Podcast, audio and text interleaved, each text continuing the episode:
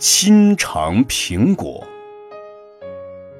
从前有一个财主，想吃苹果，就叫一个佣人到果园里去买，并且嘱咐说：“你要把甜的买来，不甜的就不要买。”到了果园，园主对佣人说：“我园里的苹果个个都是甜的，你尝一个。”就知道了。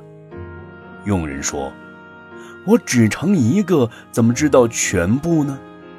我必须全部都尝。”于是，他就摘一个尝一个，确认每一个都是甜的之后，就都买回去了。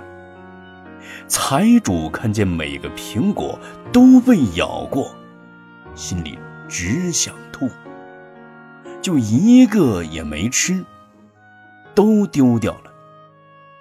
世人听说佛教的持戒和布施可以获得大富极乐，身体安稳惬意，没有烦恼，认为必须要亲自验证，结果却已失去机会。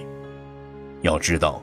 世上的贵贱贫穷，都是由过去的因所感召形成的果。不去从因果很彰明的事例中触类旁通的明白因果业报的道理，进而修学佛法，培育殊胜福慧，而是固执地说：布施真的能得福报吗？等我得到了福报，再相信吧。这样虚度光阴，到死的时候丧失了一切财物，就像那个愚人将苹果一个个咬了一口，到最后只好丢掉。